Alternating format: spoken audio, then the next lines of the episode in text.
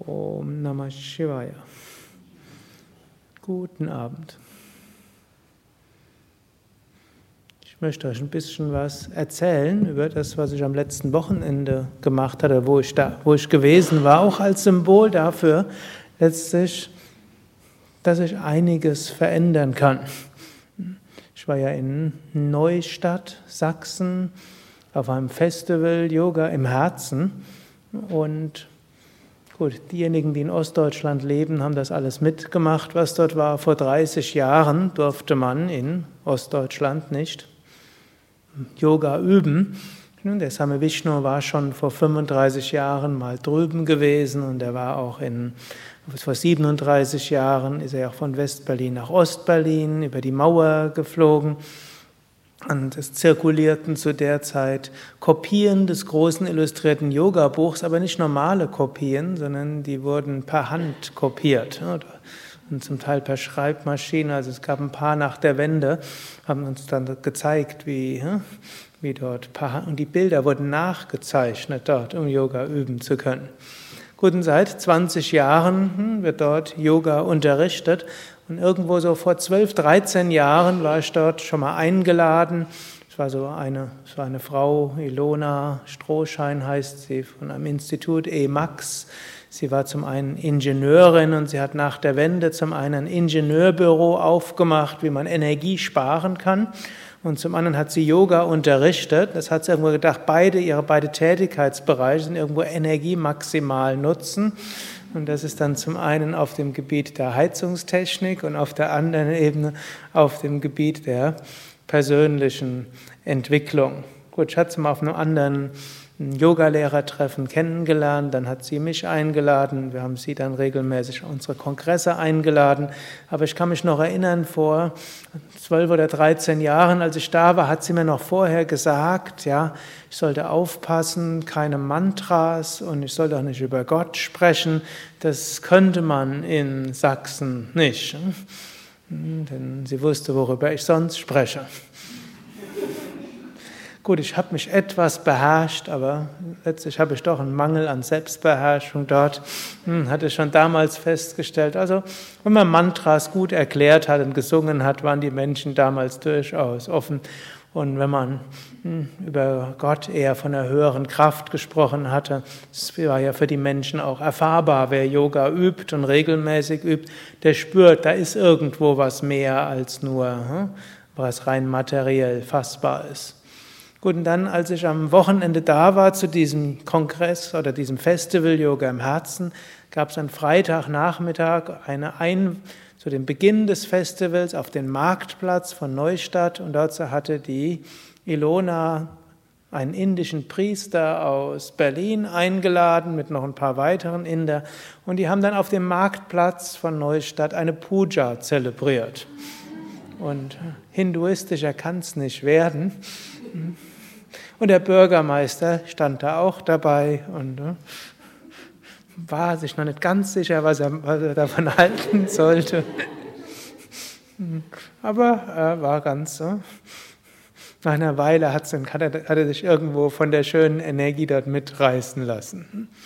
Aber einen, einen roten Punkt hat er sich nicht ja, auf die Stirn machen lassen. Hat er so dankend, freundlich gedankt. Aber äh, danach ist er noch weitergekommen und gab es noch einen Fackellauf durch, oder Fackelgang, hm, Prozessionen durch äh, Neustadt. Und dann hat er noch so zum Schluss gesagt, äh, es gibt ja als Bürgermeister hätte man viele Verpflichtungen, manche angenehmer, manche unangenehmer. Das wäre jetzt eine der angenehmsten Aufgaben gewesen in seiner bisherigen Amtszeit. Hm. Also dann auf dem Festival selbst wurde eigentlich war bei einigen Workshops dabei und in jedem wurden irgendwo Mantras gesungen. Das hieß zwar manchmal nicht gesungen, sondern getönt. Das scheint so, so eine moderne Weise zu sein. Man singt nicht Om Namah Shivaya, man tönt Om Namah Shivaya. Also vielleicht müssen wir das auch mal anpassen. Also wir tönen jetzt das Jaya Ganesha. Und gleich tönen wir das Om Triambakam, vielleicht tönen wir noch das allumfassende Gebet das scheint. irgendwo sich mehr und mehr durchzusetzen. Ich habe das schon mal vor einigen Jahren auf einem anderen Kongress gehört, aber ich glaube, insgesamt hieß es immer nur immer Tönen. Aber jedenfalls Mantras wurden immer intoniert und das fand ich dann auch interessant. Und dann irgendwie gab es dann auch so eine kleine Ecke, Musiklounge hieß die, wo man dann singen konnte und, und wo irgendwer auch Musiker waren auch da. Und dann, immer dann, wenn die angefangen haben, Mantras zu singen, dann wurde es dort immer lauter und lauter, weil immer mehr Menschen dorthin geströmt sind. Und da ist mir irgendwo klar geworden, ja, irgendwo Mantras sind Mainstream geworden, Yoga sowieso. Und man hat nicht mehr mit den Widerständen zu tun, die man früher hatte. Vielleicht mit Ausnahme, also nicht mit Ausnahme, man hat nicht mehr mit den Widerständen zu tun, nicht mal im Osten und im Westen auch nicht. Dann habe ich irgendwo, heute habe ich ein, ein Ayurveda-Video gesehen, dass, dass irgend so eine Firma hat das für uns ja, also Kleinfirma besteht, ich glaube, aus zwei Menschen, die haben ja für uns professionelle Videos gedreht für das Haus und die haben dann das Ayurveda-Video hinterlegt. Und sie hatten die Auswahl zwischen Mantras und zwischen anderen Musik. Ausgerechnet das Maha-Mantra haben die dort hinten dran gelegt, Hare Krishna, wo ich normalerweise immer darauf achte, so nach außen, jedes Mantra ist okay, aber nicht das Hare Krishna, dass wir nicht in eigenartige äh, Konnotationen kommen, aber so irgendwie die externe Firma hat sich unter allen Mantras und allen Melodien und aller Musik hat sie irgendwo gemeint, das sei irgendwo schön.